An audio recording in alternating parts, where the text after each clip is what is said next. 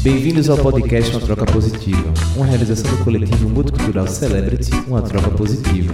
No episódio de hoje vamos conversar sobre direito a ter direitos.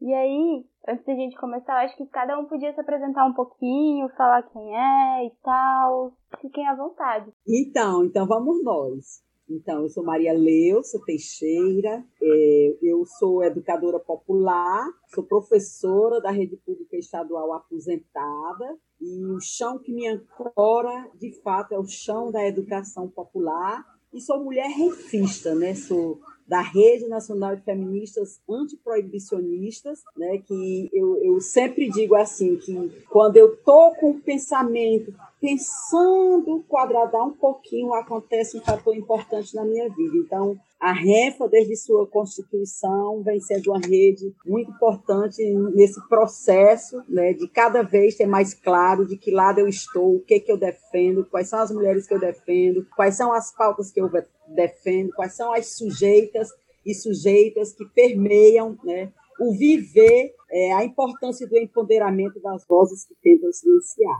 Então é isso aí, estamos por aqui. Oi, gente.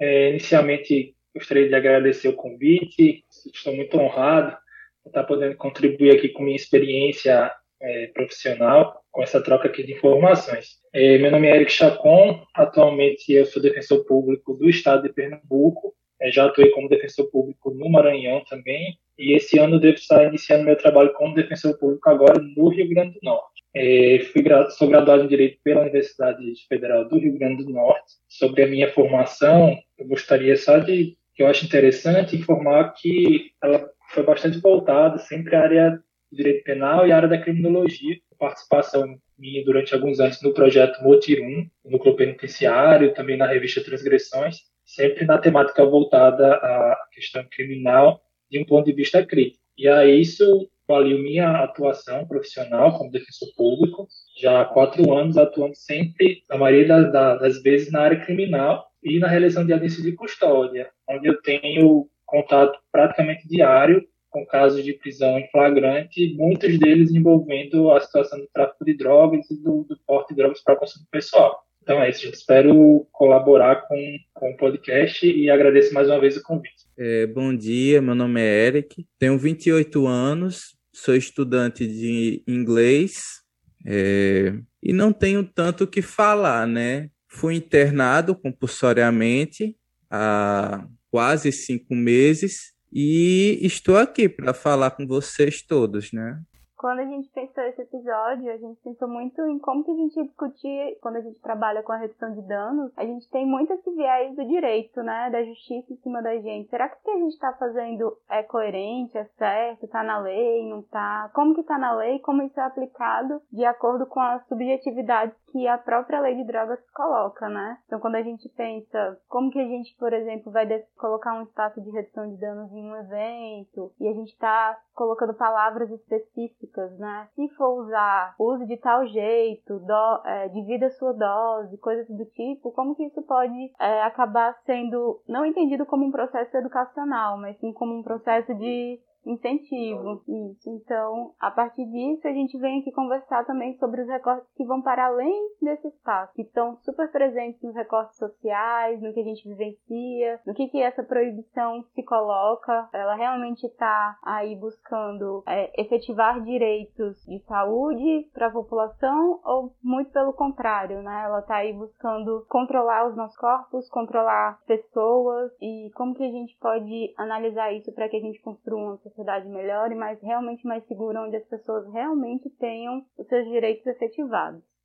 Bom, inicialmente, é, eu estava até comentando, né, depois do, do convite Gabriel, sobre é, o tamanho dessa temática e a quantidade de informações e de, de, pontos que a gente pode trazer sobre essa situação. É uma, é uma análise muito complexa e que depende de muitos fatores. No direito, quem tem formação, formação jurídica, desde o início né, da faculdade, uma das brincadeiras que o pessoal mais faz é que no direito não tem sim ou não. É sempre um talvez. Apesar de ter muita das previsões em tese, principalmente em direito penal, terem que, que estar presentes especificamente na lei, no tocante a, a questões de criminalização, de prisão e tudo, a gente vê, na verdade, um abismo muito grande entre o ser, que é o que acontece na prática judiciária, e o dever ser. Então, existe uma cultura punitivista e proibicionista no judiciário e nos órgãos de, de, segurança pública, na polícia, no Ministério Público e também no Poder Judiciário. Muitos juízes na, na atuação eles não se veem como órgão de julgamento, eles se veem como órgão de segurança pública. É o que a gente vê em muitas decisões sobre conversões de prisões preventivas e prisão em flagrante. É uma cultura que está arraigada, uma cultura é, inquisitória que a gente chama, né? que não há muito essa divisão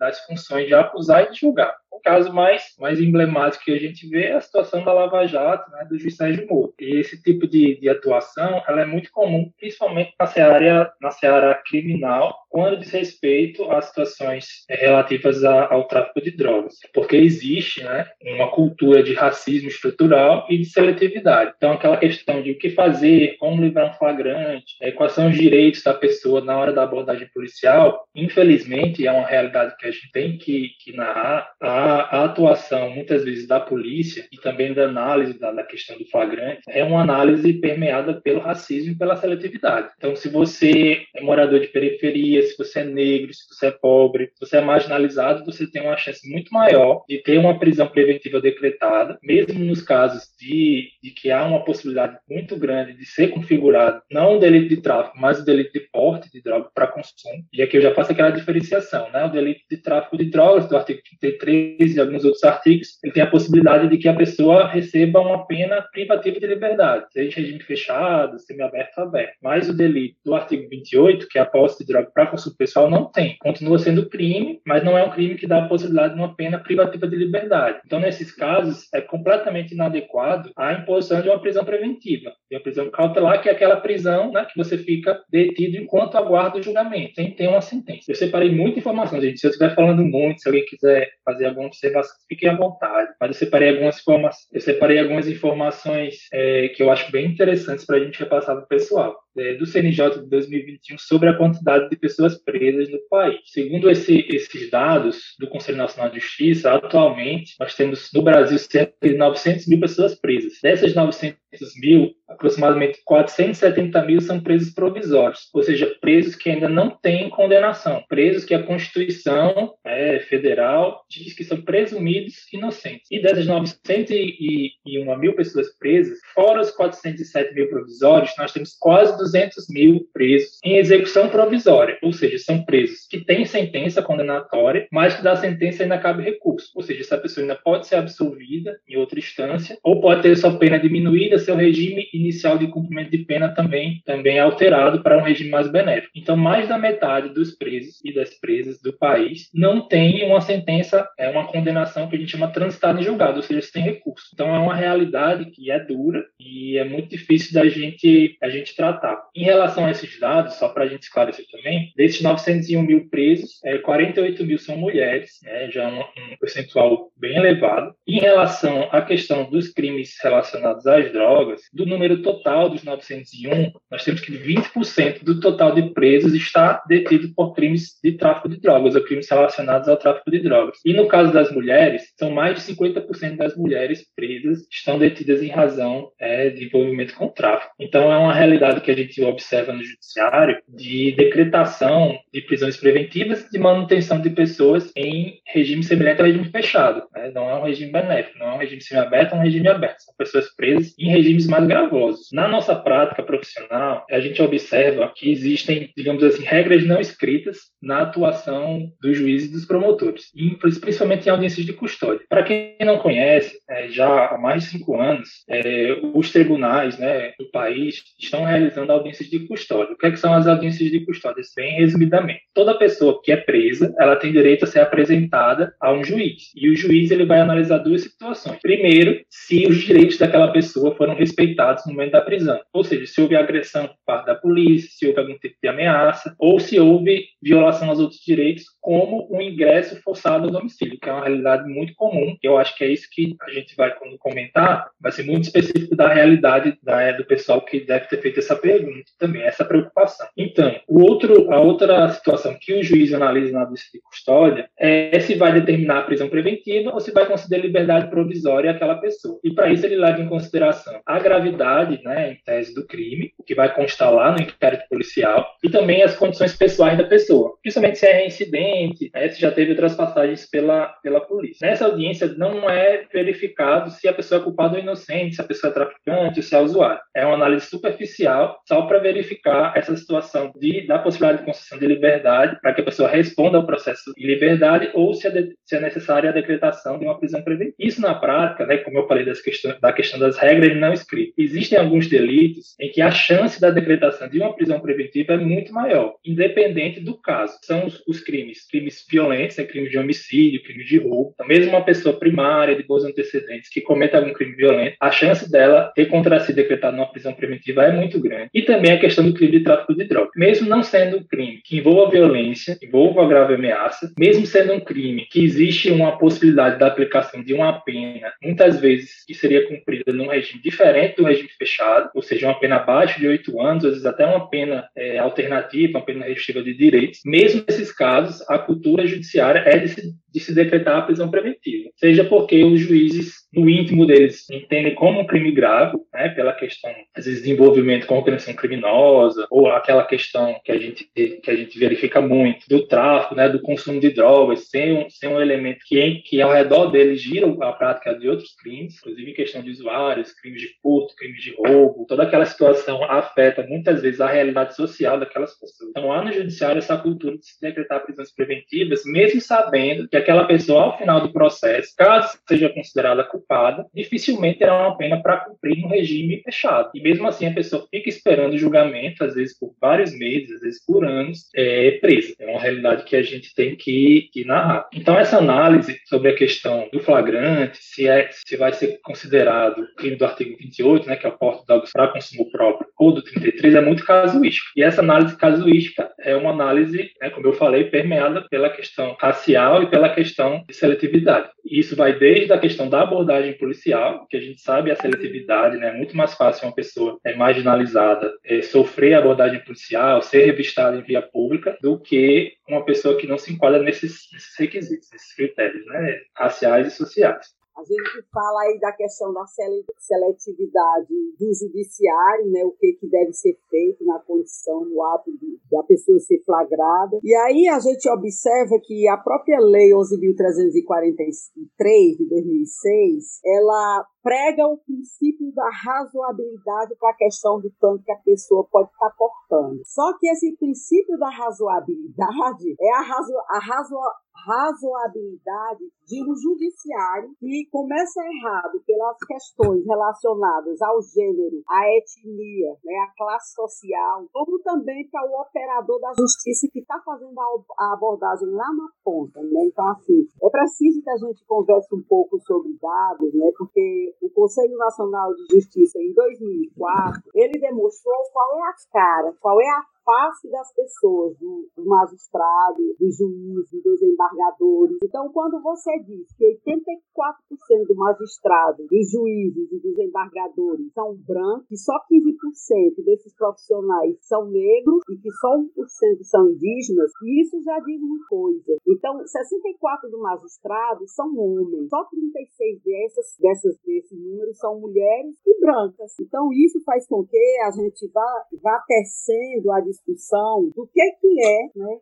de quem são as pessoas que estão operacionando, operacionalizando essa justiça, que é uma justiça que tem cor, que é uma justiça que estigmatiza e sabe quem dentro desse princípio da razoabilidade é não tido como uma pessoa que muitos chamam de traficantes, né, mas o Érico Chacon estava falando da questão das audiências de custódia e ele agora vai atuar como defensor nesse espaço. Eu atuei lá por oito meses meses, um ano e dois meses, na verdade, né, como voluntária da pastoral carcerária, e a gente via meninos, né, com três baseados, com os trocadinhos, sendo enquadrados como traficantes. E aí eu acho que é importante a gente dar uma conversada também sobre a condição das mulheres que adentram né, no sistema penitenciário. Quem são essas mulheres? 62% da população carcerária feminina é negra. 50% dessas mulheres, dessa população, tem entre 18 a 29 anos. 40% delas são presas provisórias. Né? E quando a gente também chega lá na audiência de custódia, eu acho que é bacana a gente trazer os dados que foram feitos pelo Coletivo de Pesquisa e Ativismo Criminológico em fevereiro a abril de 2016, que vai avaliar a questão das audiências de custódia, o primeiro ano, aqui no estado do Rio Grande do Norte. E nessa observação foi vista que é, as pessoas que eram presas, 62,19% delas, que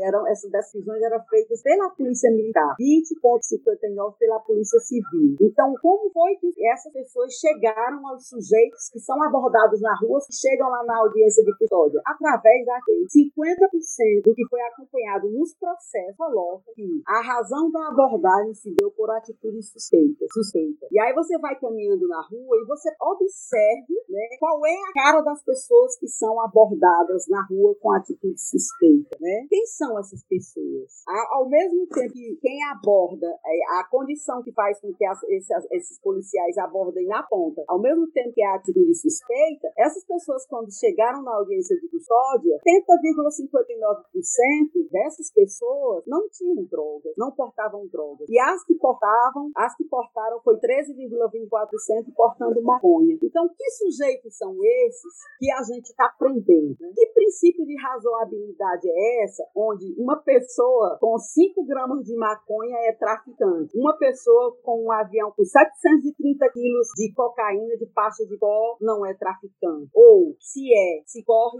em, em, em justiça que a gente não consegue acompanhar as notícias. Então, eu acho que tem muitas questões que a gente precisa refletir para estar tá mostrando o que é que essa justiça, o que é que essa polícia, o que é que, que essas pessoas vêm fazendo com as pessoas pretas, pobres em nosso país. É uma verdadeira linha de interdição de corpo. Isso começou quando começou o processo de colonização no nosso país, né, onde a gente tinha uma população, à época, nós tínhamos uma população de negros, de índios, 2 milhões de pessoas indígenas. 270 anos depois, já só eram 800 mil pessoas. Como é que eu começo a internalizar uma política, interditar seus corpos? E como é que o Estado serve para estar tá celebrando, aprovando todas as políticas públicas que buscam, pelo medo, marcar e punir alguns corpos? Primeiro foram os corpos indígenas, depois o corpo das mulheres, depois os corpos dos negros. E aí a gente observa que após a Lei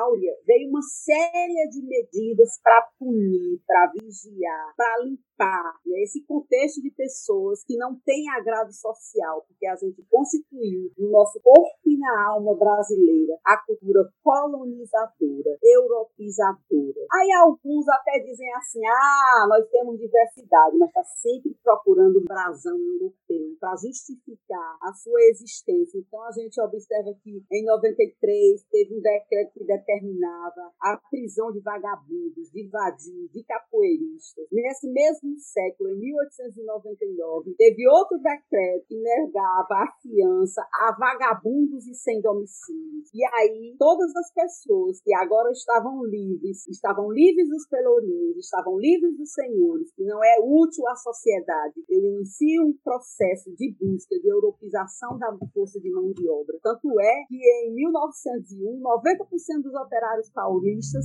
eram europeus. Então, gente, a polícia tem cor, a política, a política, a política judiciária da polícia, da justiça, dos fazedores das leis, das leis judiciárias, ela tem cor, ela tem classe, ela tem etnia, ela tem raça. Então, assim, a gente precisa começar a discutir né, a questão da abolição penal como pano de fundo para a solução da escravatura que permanece até os dias atuais. Isso, é, concordo é, plenamente com o que e também com a contribuição da Leusa, inclusive com dados bem importantes sobre, sobre recortes raciais e de gênero na, na questão das drogas. Agora, é como eu vi, como eu disse no início, né, é um tema tão instigante que tem tantas nuances, né, a questão da política proibicionista que, que iniciou no, no, nos Estados Unidos se espalhou para o mundo, a questão do controle racial e social, tudo isso é o pano de fundo, é o contexto para o que a gente vê na prática. E eu só queria complementar, antes da gente entrar nessa mais aprofundadamente nessa questão é, dessa análise estrutural, como a gente já deu contexto, eu fiquei devendo a outra pergunta em relação à questão da abordagem policial. Né? Alguns direitos eu separei aqui, alguns julgados e alguns, alguns elementos que eu acho importante que, que o pessoal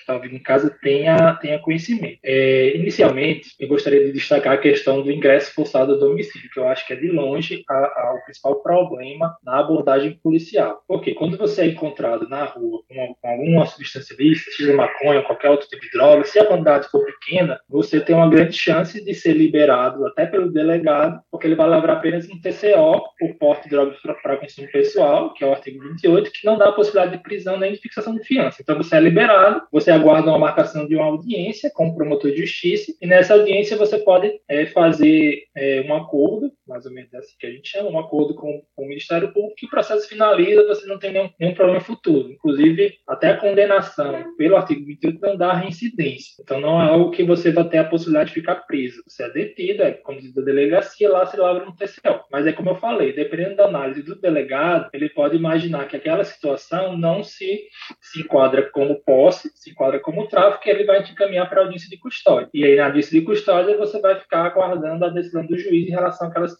E muitas vezes, na abordagem policial, quando alguém é encontrado com pequena quantidade de droga, para se evitar lavratura do TCO e a liberação da pessoa, a polícia busca outros elementos, inclusive dentro da residência daquela pessoa, para é, classificar a conduta como tráfico. E aí vem o ingresso forçado ao domicílio. E aí existe uma, uma falta de, de obediência por muita pela, por muitos juízes que atuam nas audiências de custódia dos entendimentos dos tribunais superiores, do Superior Tribunal de Justiça, do Supremo Tribunal Federal, que tem julgados, vários julgados, colocando limites a esse ingresso forçado. O STF já há vários anos tem, tem um entendimento dizendo que para que se ingresse no domicílio de alguém, no caso do crime de tráfico de drogas, né, que é considerado um crime permanente, tem que existir uma justa causa, ou seja, tem que se analisar antes do ingresso, tem que ter elementos suficientes que, que indiquem que estaria, que esteja ocorrendo a questão do tráfico de drogas dentro da residência. E não é considerado justa causa várias, várias situações, entre elas denúncia anônima, ou seja, é muito comum que policiais dos autos de prisão em flagrante, ou que recebendo denúncia anônima, que no endereço tal, ou na rua tal, estaria acontecendo tráfico de drogas. Vão naquele local, mesmo sem autorização do morador, ingressam e encontram o entorpecente e acabam prendendo aquela pessoa por, por tráfico. Isso já está considerado pela jurisprudência, STF, STJ, como ilegal. Considera o flagrante ilegal e, o,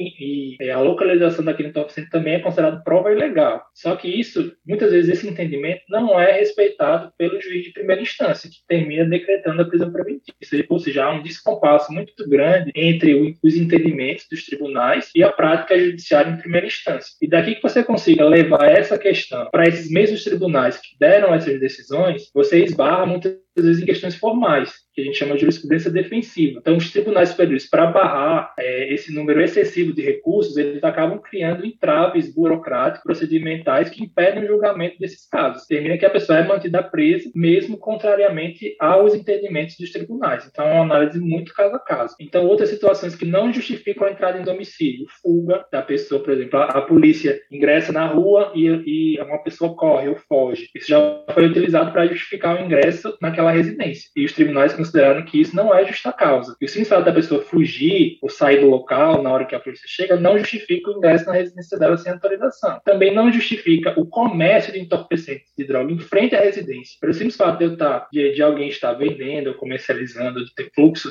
de usuários em frente a uma residência não justifica o ingresso naquela residência, por si só. Tem que ter outros elementos, teria que ter outras informações concretas de que dentro da residência tem AP3 ou tem mais substância. E também a localização de pequena quantidade de droga não justifica o ingresso. Também existem vários julgados nesse sentido. Ou seja, se eu sou encontrado na rua com um cigarro de maconha ou com pequena quantidade de droga, só essa, esse fundamento isoladamente não justifica que a polícia vá na minha residência e entre lá sem autorização. Mas é como eu venho falando, né? Reanalisado caso a caso. Mesmo existindo esses precedentes, o desrespeito por parte do judiciário de primeira instância é muito grande. Queria até compartilhar uma situação que aconteceu há poucas semanas, de um assistido que participou, que eu participei de audiência de custódia com ele. Rapaz, negro, pobre, morador de periferia, com 18 anos de idade, foi encontrado. Em Pernambuco eles chamam Big Big, com um Big Big de maconha, uma porção pequena. Daria ele talvez para um, um cigarro foi encontrado na rua, foi, foi submetido à revista pessoal e foi encontrado esse Big Big de maconha com ele. Então, o que aconteceu? Os policiais agrediram o rapaz, colocaram o rapaz dentro da viatura e foram até a residência dele. Mantiveram o rapaz no, no camburão, ou seja, na, na mala da viatura, foram dentro da residência e encontraram mais uma quantidade, né? não era tanta droga também, mas uma quantidade maior de maconha. E esse rapaz foi preso, foi autuado como tráfico de drogas. Mesmo tendo sido agredido, existia no, no laudo médico que foi realizado, o exame de traumatologia, patológico foi atestado né, as agressões e a gente também viu em audiência de custódia. A gente viu a imagem dele, tinha marca de agressão, e ele narrou isso. Então, na visão da jurisprudência, né, esse tipo de, de abordagem policial é ilegal. O flagrante deveria ser considerado ilegal e o encontro né, daquela droga na residência dele também ilegal. Aquela prova seria inservível. Não poderia servir para justificar a prisão ou para justificar uma, uma denúncia ou um processo criminal contra aquela pessoa. Aquela prova, pela lei, teria que ser descartada. E mesmo assim, diante de todos esses elementos, elementos, o juiz considerou a prisão legal, homologou o flagrante. Ele se faz um malabarismo, formando que a situação de flagrante estava configurada antes da agressão, é um malabarismo jurídico foi feito para considerar aquela diligência válida. Na prática, o rapaz foi solto, foi concedido liberdade provisória a ele, mas mais por uma situação de ter pouca quantidade de droga, de ser um rapaz de apenas 18 anos, do que pela própria violação de domicílio e agressão policial que ele sofreu. E ainda foi fixada fiança para ele pagar no valor de 500 reais. Ou seja, uma pessoa pobre, usuário de maconha, nessas circunstâncias ainda teve a liberdade dele condicionada ao pagamento de, de 500 reais para que ele pudesse permanecer em liberdade. Então, é esse tipo de situação que a gente vivencia quase que diariamente nas audiências de custódia desse país. Sobre isso, só para finalizar essa parte, saiu um julgado nesse, desse mês de março do Superior Tribunal de Justiça, para quem quiser depois verificar, não sei se tem alguém é, da área jurídica ou que tem interesse nesses assuntos, é o habeas corpus 598.051. É um habeas corpus do Superior Tribunal de Justiça, julgado em março de 2021. É um julgado muito bom, muito aprofundado sobre exatamente a situação de ingresso forçado no, no domicílio das pessoas em razão de crimes permanentes, né, como tráfico de drogas. Em resumo, foi estipulado nesse julgado algumas diretrizes para serem observadas, que eu vou resumir aqui. Primeira, o ingresso na residência, nesse, nesse tipo de, de situação, só é justificado em situações de urgência. Não é porque houve uma denúncia, porque é, foi observado venda na frente da residência, que está configurada a situação de urgência. Tem que existir a urgência quando se concluir concluir que do atraso do ingresso na residência sem um mandado judicial se possa concretamente concluir que a prova né, do crime ou a droga pode ser destruída ou ocultada. Ou seja, não é em qualquer situação de, de suspeita de existir droga dentro da residência que autoriza a entrada. Tem que ser apenas em casos de urgência em que se imagine que naquele momento, se o policial não conseguir o mandado de busca e apreensão, aquela droga vai ser destruída ou ocultada. Então isso já vai, se isso for respeitado, já vai é, excluir a maioria das situações. Não há urgente. Em, em, relação ao consentimento, esse consentimento precisa ser voluntário e livre de qualquer constrangimento ou coação. Muitas vezes os policiais ingressam na residência da, da, do indivíduo e informam que ele consentiu. Mas como é que foi realizado esse consentimento? Foi realizado com a pessoa algemada? Foi realizado com a pessoa dentro da mala da, do, da viatura policial? Foi realizado após a pessoa ter sido agredida, após a pessoa ter sido ameaçada? Né? É muito difícil você imaginar, e até uma conclusão inocente, você imaginar que uma pessoa submetida à truculência policial vai negar, vai simplesmente informar para o policial que não, não, não autoriza ele entrar na residência. Ele vai autorizar, senão ele vai, vai sofrer tortura. Então termina existindo a autorização, mas uma autorização absolutamente ilegal. E aí o julgado coloca isso, né, que esse, essa autorização precisa ser voluntária e livre de qualquer constrangimento, de preferência através de uma declaração assinada pela pessoa que autorizou o ingresso domiciliar, indicando testemunha sempre que possível. Ou seja, exija, a partir de, da vigência desse julgado, que a polícia forneça um termo de consentimento assinado por testemunhas para que seja possível a, o ingresso no domicílio. E, em casos de dúvida, se houver uma dúvida, se houver uma contradição entre o que aquela pessoa informa em audiência, em, em audiência de custódia, ou seja, se, se a pessoa que foi abordada informa que não autorizou a polícia a ingressar e os policiais afirmam que foram autorizados, nesse caso de dúvida, incumbe ao Estado, né, ou seja, a polícia, comprovar que aquela autorização foi voluntária, foi sem, sem, sem vícios. É, se acontecia muito o contrário, por, ser, por serem funcionários funcionários públicos, a justiça muitas vezes dava mais credibilidade à palavra do funcionário público, porque goza de fé pública, do que a palavra do, da pessoa que está detida. É uma lógica completamente incabível, porque você colocar o dever de comprovar que a autorização não foi viciada para o próprio acusado é uma prova que ele chama diabólica. É impossível que ele comprove isso. Então, é necessário que o Estado comprove que a autorização foi voluntária. Como? Através dessa declaração assinada, né, testemunho, e também, que é um ponto super interessante do julgado, é através de registro audiovisual. Ou seja, também é necessário né, que a, a, a polícia, quando ingresse, né, quando tome essa autorização, grave consentimento. É, hoje em dia, qualquer, qualquer pessoa possui celular e pode fazer essa gravação. É algo muito simples, é uma diligência muito simples que pode ser realizada e que a polícia não vem realizando. Não vem realizando por quê? Porque não tem interesse. Porque o interesse é continuar perpetuando essa prática né, de, de violações à torta e à direito da, do ingresso, né, do, do, domicílio dessas pessoas. E ao final da decisão, ele foi estabelecido um prazo de um ano para que os estados treinem os policiais para que façam cumprir essa decisão. Então, vamos ver o que vai acontecer aí nesse ano. É uma situação de muito que o judiciário né, e, os órgãos de segurança pública é, resistem muito a mudar essa realidade, mas é algo que a gente vê que tem, tem como melhorar, tem como melhorar. O DVC, que a lei determina, que é o que a jurisprudência vem determinando, ele está num patamar que eu posso considerar bom. Os julgados são positivos, a maioria deles são positivos. O problema é o abismo entre esse DVC e a prática, porque na prática a gente vê muito desrespeito a, a essas decisões. E mesmo a defesa, tendo conhecimento disso, argumentando isso, muitas vezes os argumentos não são considerados na primeira instância, e para que sejam apreciados em segunda instância, é, muitas vezes esbarra em questões formais e também na morosidade, ou seja, no tempo que demora para o judiciário julgar. Muitas vezes você entra com um habeas corpus, né, que seria é, um instrumento processual adequado nesses casos, para tentar garantir a liberdade de alguém, a gente faz um pedido de liminar, né, seja que, que o juiz, né, no caso do desembargador, conceda àquela pessoa o direito de responder, de aguardar o julgamento final do habeas corpus em liberdade. 99% dos casos essa liminar é negada em uma linha ou em um parágrafo. E aí se aguarda, e aí se pede informações ao juiz, o juiz informa sobre o caso ao desembargador, que vai analisar o habeas corpus, e o desembargador pede o parecer do promotor, no caso do procurador de justiça, que atua no tribunal, e depois ele coloca em pauta para que o habeas corpus seja julgado de forma definitiva. Daqui que isso aconteça, aquela pessoa está presa durante vários meses. Então uma situação que, mesmo seja que seja num caso nítido de uma prova ilegal, que não vai poder ser, ser analisado, ou num caso nítido de que aquela, de que, de que aquela droga era para consumo pessoal, a pessoa ficará detida vários e vários meses. Já é, é comum acontecer né, da pessoa ficar presa preventiva alguns meses, ser denunciada por tráfico, mas ao final ser condenada não por tráfico, mas pela posse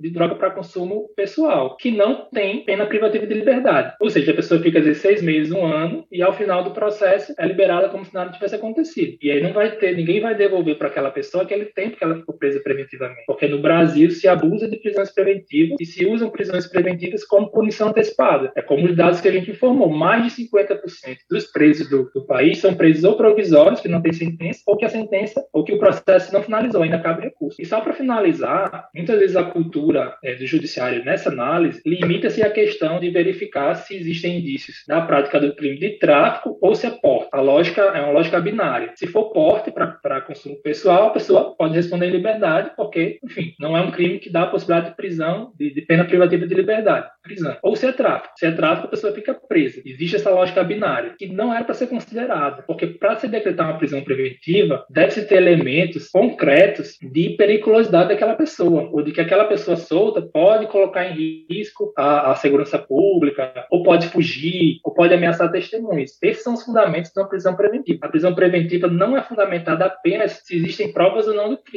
porque isso vai ser analisado depois, durante a instrução, dando-se a oportunidade da pessoa apresentar sua defesa. A prisão preventiva é excepcional e nesses casos de que se vêem elementos concretos de que aquela pessoa não pode responder em liberdade. Só que isso é muito genérico, né? E cada juiz, cada, cada, cada pessoa que trabalha no direito faz sua análise casuística. E soma-se a isso a situação do tráfico privilegiado, é, é previsto no artigo 33, parágrafo 4 da Lei de Drogas. É uma diminuição da pena, muito alta, inclusive, de um sexto, salvo engano, até dois terços da pena pode ser diminuída caso aquela pessoa seja primário de bons antecedentes, não integre organização criminosa ou não se dedique a atividades criminosas. Ou seja, alguém primário que é encontrado vezes, com pouca droga, mesmo que, que ele informe que aquela droga era para venda, ao final do processo, caso essa pessoa é, cumpra esses requisitos, ou seja, seja primário, não tenha indício de que integre organização criminosa, etc., essa pessoa dificilmente vai receber uma pena para cumprir no regime fechado. Essa pessoa vai cumprir uma pena ou no regime aberto ou vai ter direito a uma pena alternativa, prestando serviço à comunidade, interdição de direitos. Porque, invariavelmente, a pena ficará abaixo de quatro anos quando se aplica esse, esse benefício. E mesmo assim, em muitos casos em que você, tudo bem, existem, existem indícios de que aquela, aquela substância era para venda, ou seja, era para o tráfico, existe confissão, existem outros elementos. Mas mesmo nesses casos, não é obrigatória a imposição de prisão preventiva. Você tem que analisar, desde logo, se ao final, se aquela medida vai ser proporcional. Ou seja, você não pode manter uma pessoa presa preventivamente, aguardando o julgamento, quando você sabe, ao final do julgamento, aquela pessoa não vai ficar presa. É desproporcional. E essa situação também existe inúmeros julgados a esse respeito, inclusive em situações de grande quantidade de droga encontrada. Sempre é alvo de crítica por parte da mídia e tudo, mas mesmo o simples fato de ter uma grande, uma grande quantidade de droga encontrada não, não retira a possibilidade daquela pessoa ser beneficiada pela questão do tráfico privilegiado e ter sua pena diminuída e ao final do processo não receber uma pena de prisão. Esse elemento ele é muito muito ignorado por parte dos juízes em audiências de custódia e que se fosse aplicado corretamente diminuiria muito a questão das prisões preventivas em razão do tráfico de drogas. Então, sobre essa situação, acho que eu já falei muito, mas é interessante falar isso para que,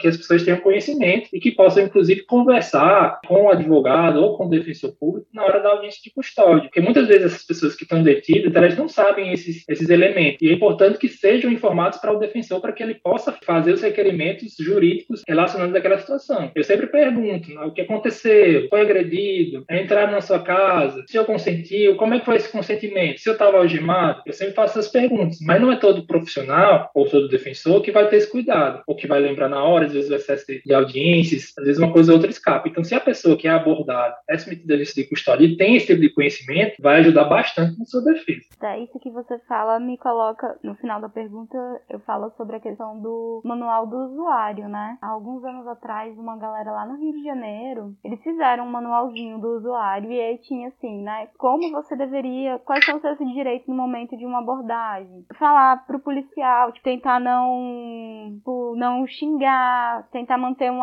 equilíbrio naquele diálogo para tentar colaborar com o desenrolar desse processo. Além de outras coisas, eu deveria ter trazido porque a gente dava uma lida, mas isso que você falou traz muito essa perspectiva, né? Beleza, tô passando por tudo isso, acabei chegando na delegacia e agora? Você saber realmente que o cara não poderia ter entrado na sua casa e ele te forçou a dizer assim, não, pode entrar, né? Todas essas situações isso colabora muito com você, cidadão, entender como de, é, usuário e portador de direito por ser usuário, né? Porque fica muito um contexto como se por eu ser usuário de drogas e as drogas serem legais, então eu estou fazendo algo errado e aí fica aquele processo até onde eu realmente tenho direito sobre algumas coisas.